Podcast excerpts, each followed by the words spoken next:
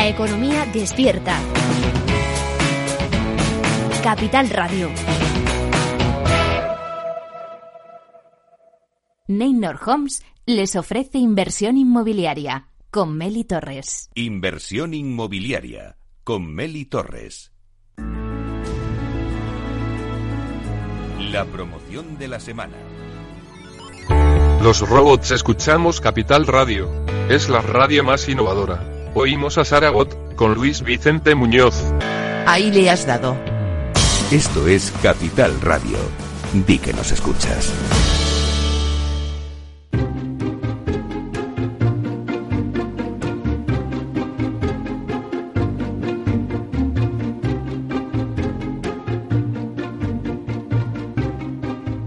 Hola, ¿qué tal? Muy buenos días. Bienvenidos a Inversión Inmobiliaria. Bueno, pues ya que estamos en pleno verano y parece que vamos recuperando la normalidad, si está pensando en invertir en el sector y sacar la máxima rentabilidad a sus propiedades, sin duda alguna en Inversión Inmobiliaria le vamos a dar las claves para que realice la mejor operación. Por ello les invitamos a que se queden con nosotros y conozcan los temas que vamos a tratar hoy en el programa y que podrán escuchar también en los podcasts en nuestra página web capitalradio.es.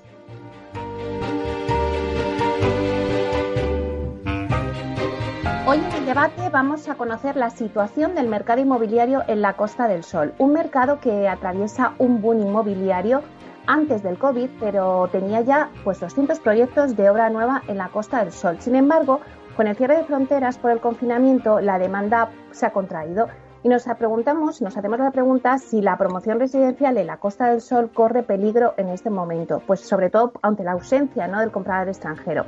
Bueno, pues para analizar cómo está este mercado, contamos en el debate de hoy con Jesús Gil, que es consejero delegado de Gilmar Consulting Inmobiliario, con Ricardo Arranz, que es presidente de la Federación Andaluza de Urbanizadores y Turismo Residencial y también es presidente del Hotel Villa Padierna, eh, con Ignacio Peinado, que es director territorial de Andalucía Oriental de Neynor Homes. También repasaremos la actualidad de la semana inmobiliaria con Francisco Iñareta, portavoz del portal inmobiliario Idealista, que hoy nos va a hablar de notarios y de subrogación de hipotecas. La promoción de la semana, pues viene de la mano esta vez de Aidas Homes. Hoy nos presenta su promoción Dos Hermanas Centro en el municipio Dos Hermanas en la provincia de Sevilla. Este es el segundo gran proyecto de la compañía en esta ubicación. Julio Gómez, que es gerente de promociones de Aidas Homes en Andalucía y responsable del proyecto, nos cuenta todos los detalles. En Aula de Innovación con Vía Celere hablaremos de zonas comunes disruptivas y cómo lo integra Vía Celere en su estrategia Celere Cities para contribuir a crear ciudades y entornos urbanos más sostenibles. Para ello tendremos con nosotros a Cristina Ontoso, que es directora comercial, marketing y de comunicación y atención al cliente en Vía Celere. Y en nuestra sección del mundo PropTech y la transformación digital en el sector inmobiliario con Spotahome, Alfredo Díaz Araque, que es director de desarrollo de negocio con Spotahome, nos hablará de un estudio que recoge los efectos del COVID, eh, bueno, pues en el mundo PropTech en este caso. Por último, la entrevista de la semana se la vamos a dedicar a José Luis Esteban Penelas, que es catedrático de proyectos arquitectónicos en la Escuela de Arquitectura de la Universidad Europea de Madrid. Aún no sabemos las consecuencias que vamos a tener eh, por esta pandemia que acabamos de pasar, pero bueno, y que también todavía estamos padeciendo, pero algo es seguro, nuestras casas deben seguir un diseño diferente. Y nos preguntamos, ¿están los espacios residenciales de hoy preparados para afrontar nuevas o futuras pandemias? Bueno, pues nos lo contará José Luis Esteban Penelas. Como ven, un programa muy variado que no se pueden perder, así que ya comenzamos.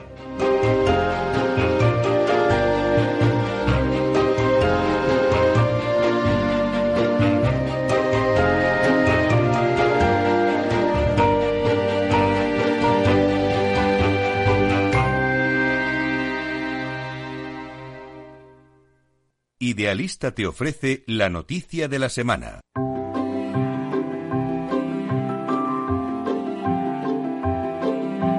Bueno, pues vamos a hacer un repaso de las noticias inmobiliarias más importantes de la semana con Francisco Iñareta, que es portavoz del portal inmobiliario Idealista. Y hoy creo que hablamos de notarios y subrogación de hipotecas. Buenos días, Francisco. Hola, buenos días, Meli, ¿cómo estás? Pues efectivamente, esta semana ya teníamos los primeros datos que, nos hablan sobre el impacto que la crisis del coronavirus está teniendo en el mercado de la vivienda. Han salido datos de notarios, han salido datos de registradores, ya han salido datos del INE. Nosotros vamos a hablar de los de notarios, que son los primeros en salir y que, bueno, pues muestran una caída importante en las operaciones de compraventa y en la firma de hipotecas durante el mes de marzo. Y digo una caída cuando en realidad estoy hablando, pues que es el mayor desplome desde 2013. A ver, coincidiendo con el inicio del confinamiento y el decreto del estado de alarma, pues la venta de casas eh, ha caído un 37,5% interanual en el tercer mes del año, en el mes de marzo, y la formalización de préstamos hipotecarios un 28%. También se han producido caídas del precio medio de las viviendas vendidas, que se mantiene por debajo de los 1.400 euros por metro cuadrado, tras bajar un 2,2%. Estos son los datos que arroja el Consejo General, eh, el Consejo General de Notariado. Eh, ¿Qué te puedo decir, Meli? Eh, que efectivamente, que parece que, las estadísticas, porque esto es lo notariado, pero si coges registradores eh, son tres cuartas partes de lo mismo y si coges el INE, que van con un poco más de calaje, ya se apuntan estas caídas, ¿no? Parece que todas las ah. estadísticas ya empiezan a recoger estos efectos que la crisis del COVID-19 está teniendo en el mercado inmobiliario.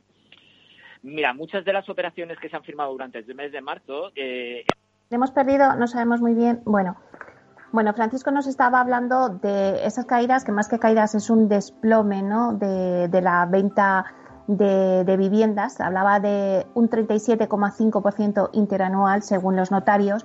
Y luego también de la formalización de los préstamos hipotecarios, que también habían caído un 28%. Bueno, pues eso era un poco algo de esperar con la crisis del COVID, que tuviéramos estos datos y que hubiera estas caídas, ¿no?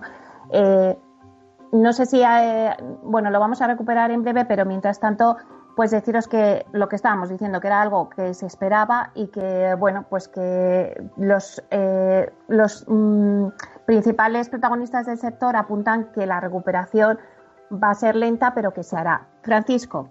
Meli, las cosas del riguroso directo. Claro, ahí está. Nada, estaba repitiendo un poco los datos que tú nos has dado.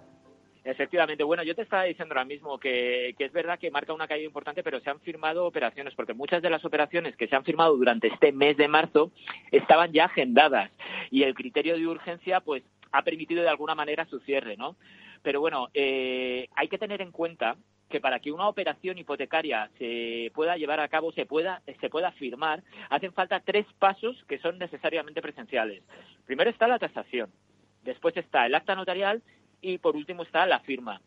Entonces, ah. eh, los datos del mes de abril pues reflejarán un periodo en el que ya ha sido casi imposible realizar tasaciones ni actas notariales, por lo que por lo que es previsible que la caída sea mayor.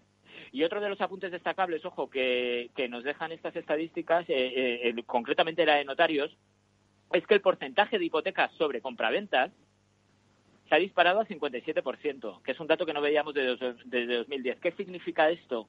Pues de alguna manera está reflejando eh, la retirada del inversor en efectivo. O sea, se ha ido el inversor que pagaba las casas a tocateja y se han quedado las hipotecas de la gente que necesita, o sea, la, compra de viviendas de gente que necesita hipoteca. ¿Vale? Esta crisis del coronavirus nos está poniendo a todos en jaque, todos los ingresos familiares. Eh, hay muchas familias que están aprovechando este confinamiento para hacer números y ver cómo pueden reducir sus gastos cotidianos, sus gastos diarios para empezar a ahorrar y prepararse para un futuro que promete ser incierto. Las previsiones no son buenas.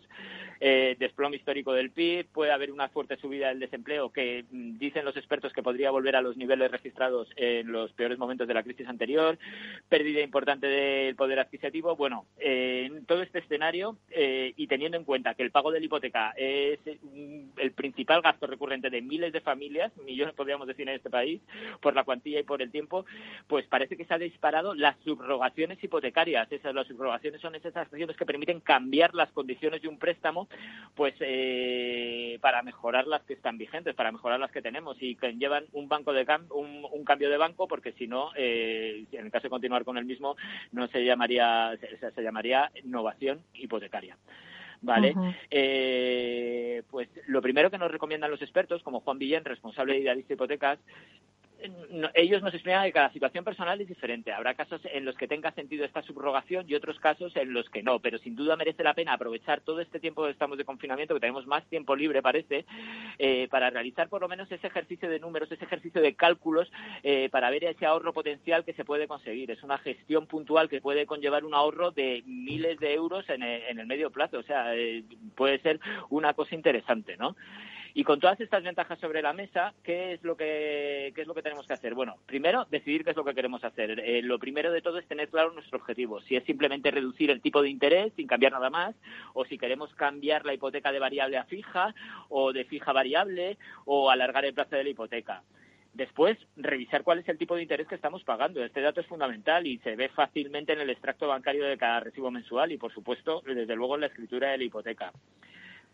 Tercer paso que deberíamos hacer, repasar las condiciones y analizar el mercado. Una vez que tengas localizado este dato, repasa las condiciones que están aplicando actualmente otros bancos, pues para poder compararlas con las que tienes tú en tu hipoteca. Una manera rápida de chequearlo es eh, un comparador de hipotecas online, que está mal que yo lo digamos, pero tenemos uno idealista. Vale, bien se pueden consultar también las ofertas de préstamos para la compra de viviendas que aparecen en la página web de los bancos. Pero bueno, para no tener que ir página a página, puedes mirar el comparador de, de hipotecas de idealista.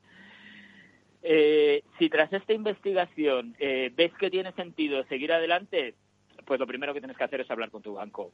La mayoría en este momento están receptivos a revisar esas condiciones ante el riesgo de perder un cliente y es sin duda una gestión rápida y de menor coste. Y, si la gestión con tu banco no surte el efecto deseado, pues entonces eh, deberías quizás llamar las puertas de otro, banco y de otro banco y buscar la solución en las denominadas subrogaciones, que ya te digo, parece que se están disparando. Muy bien, pues muchísimas gracias, Francisco. La verdad es que nos has hecho un análisis súper interesante. Te esperamos el próximo jueves con más noticias. Hasta la semana que viene. Hasta pronto, Fran. Aula de Innovación.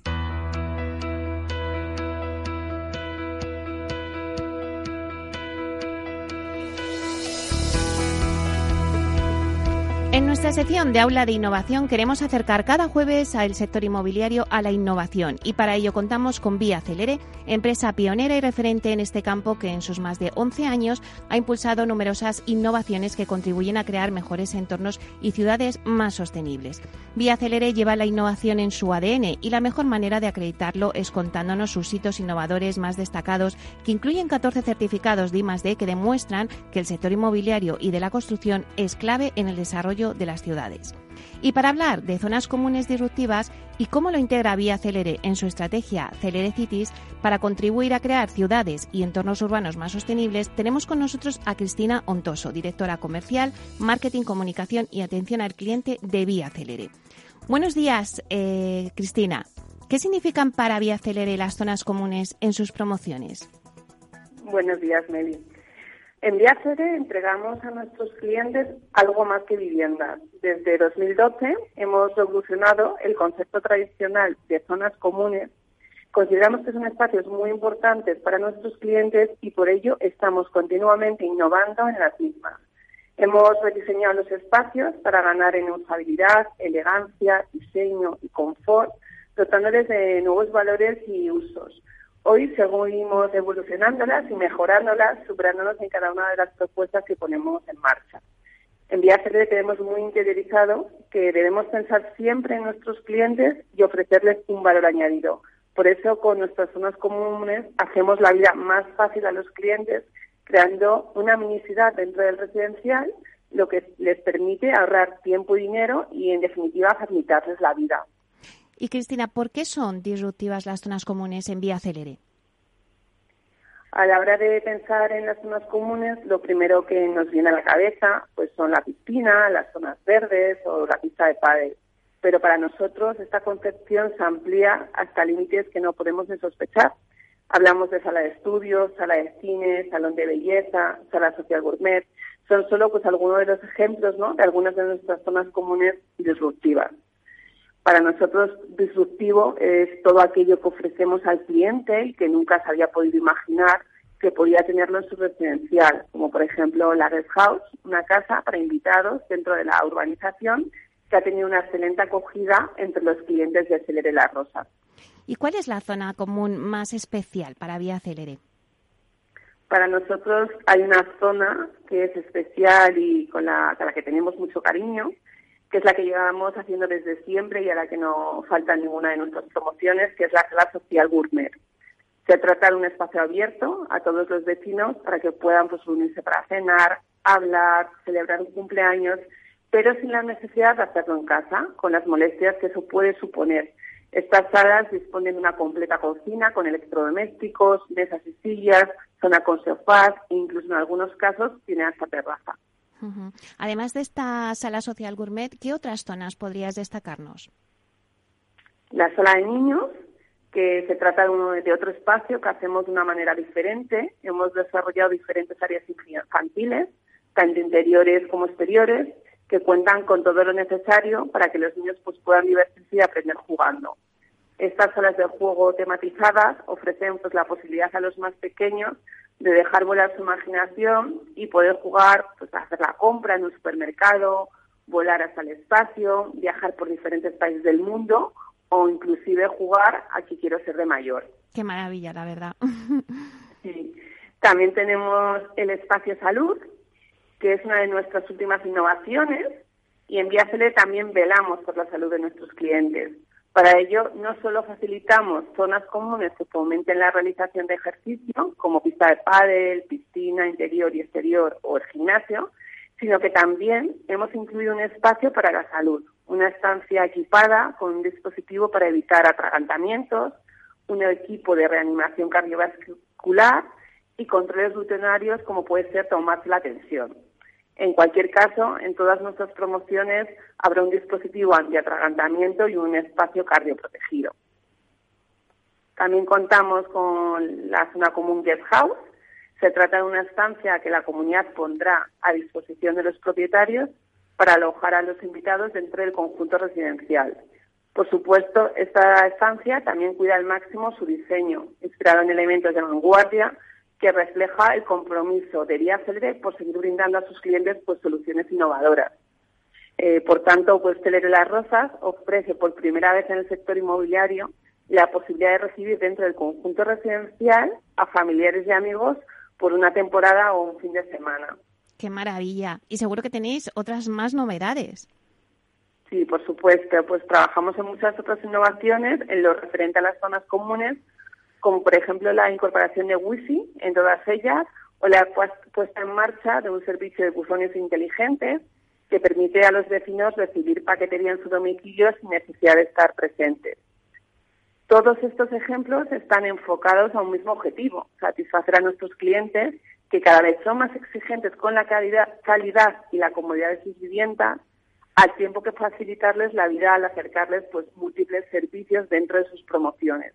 De hecho, esto último es algo que cada vez es más importante para una sociedad en que las personas tenemos muy poco tiempo para desplazarnos, para ir al gimnasio, al cine o a estudiar. Además, pues todas estas zonas comunes disruptivas también permiten ahorrar importantes sumas de dinero, ya que no es necesario pagar por servicios externos, porque al final todo queda en casa. No hay que pagar el alquiler de la pista de pádel, el alquiler de un espacio para un cumpleaños, pagar un hotel para invitados. Claro en, la verdad es que, en resumen, en Vía Cedre hemos logrado el objetivo de otorgar un valor añadido a nuestros clientes a través de la reinvención del concepto tradicional y anticuado que tenemos de zonas comunes y para ello hemos innovado en su diseño y funciones. Además, les hemos dado un protagonismo indiscutible en nuestras promociones. Y Cristina, ¿cómo contribuye este hito de la disrupción en zonas comunes, de innovación a Celeres Cities?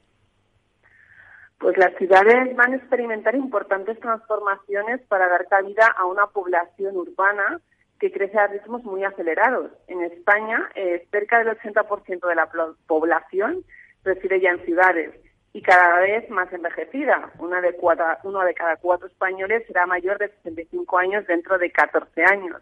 Entonces, es fundamental, por tanto, eh, ofertar zonas residenciales que reduzcan la necesidad de movilidad de sus ocupantes y al mismo tiempo ofrezcan servicios y cuidados específicos para cada etapa vital, generando una sensación de comunidad alrededor de un entorno residencial mejor y más sostenible. Pues muchísimas gracias, Cristina. Eh, hasta aquí nuestra sección de habla de innovación con Vía Celere. Hoy les hemos hablado de zonas comunes disruptivas y cómo esta innovación contribuye a crear mejores entornos y ciudades sostenibles. Así que no se pierdan la semana que viene el próximo hito de innovación de Vía Celere. Muchas gracias, Meli.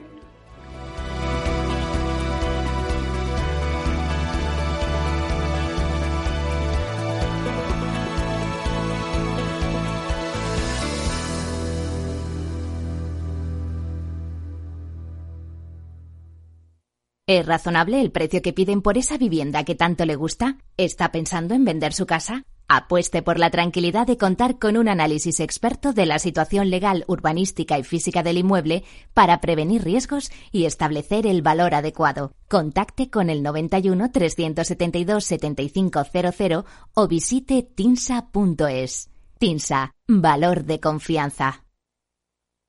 Los datos son el petróleo de nuestro tiempo. ¿Quieres saber cómo el Big Data está cambiando nuestras empresas y nuestras vidas? Capital Radio, Piper Lab y la red de mentoring de España presentan Data is in the Air el primer libro que recoge la transformación digital que viven las empresas españolas contada por sus protagonistas. Data is in the Air, un libro para leer este verano y que también se escucha. Necesitas saber por qué los datos son el nuevo capital. Busca el libro en Amazon o pregúntanos por él. Data is in the Air.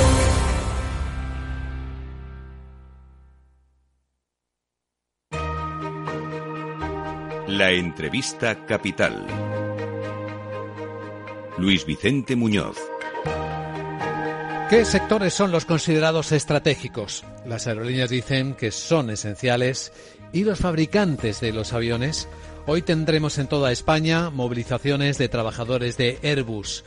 El gigante constructor de aviones también de defensa ha anunciado que lo que se teme, ¿no? que muchos que los ERTES, los expedientes de regulación temporal de empleos, deben convertirse en ERES y prescindirá de 1.600 empleos. Pero no solo es esto, sino el temor es que esto genere una cadena de bancarrotas o de ERES en otras empresas que o bien son sus proveedores o dependen de su ecosistema.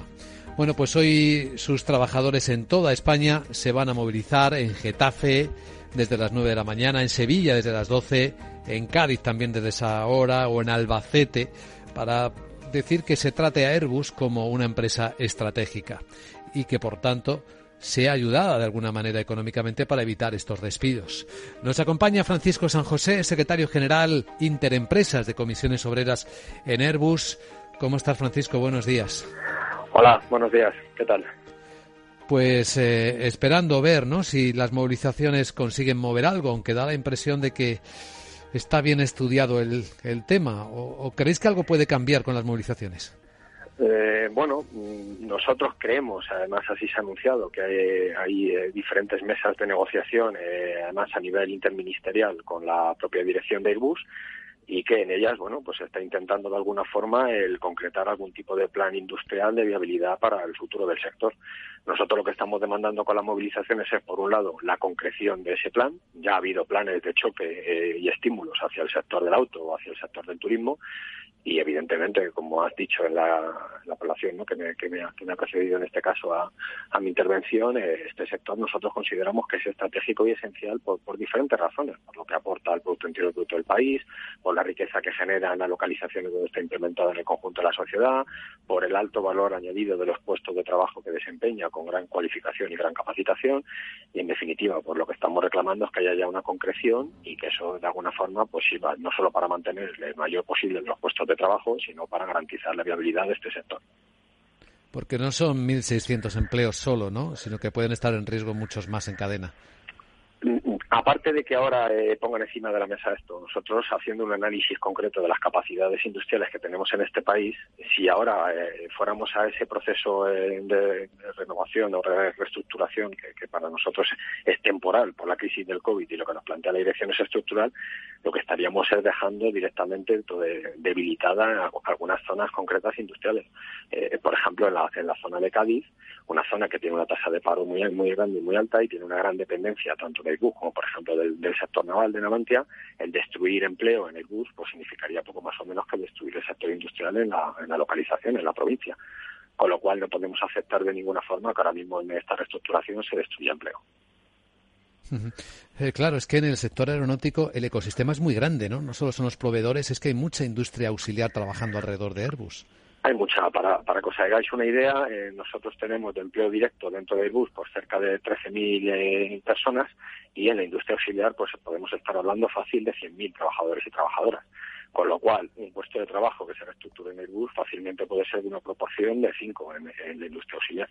Con lo cual, el daño es terrible. Estoy viendo la industria aeronáutica en, en España. Hay más de 400 empresas censadas, ¿no? Trabajando en este sector.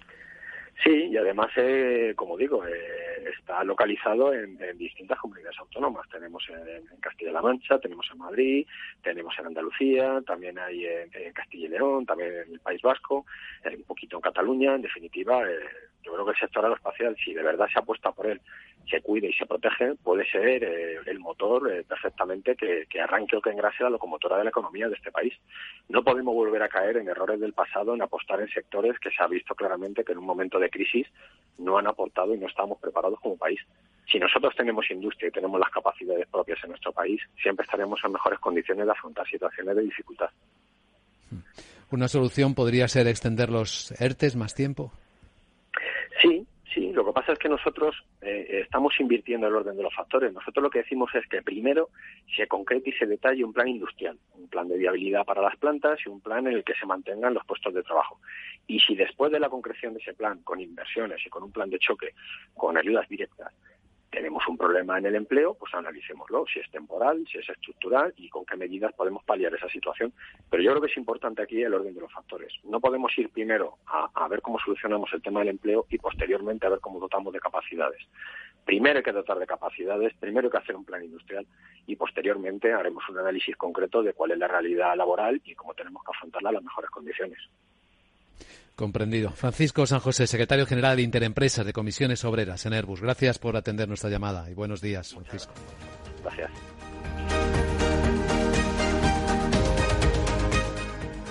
La entrevista capital. Luis Vicente Muñoz.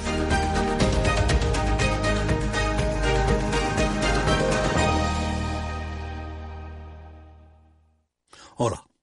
Pues mira, ha habido momentos en los que me he sentido un cliente de segunda. Muchas veces, las entidades de ahorro tradicionales se han guardado bajo la manga los mejores productos financieros para los grandes patrimonios. Y esto, si te digo la verdad, no me parece normal. Por eso, Finambest es revolucionario. Los mejores fondos de inversión a mi alcance y al de todos. Porque te da más rentabilidad por tus ahorros gracias a sus bajas comisiones. Porque no tiene letra pequeña. Porque no se guardan ases en la manga lo normal.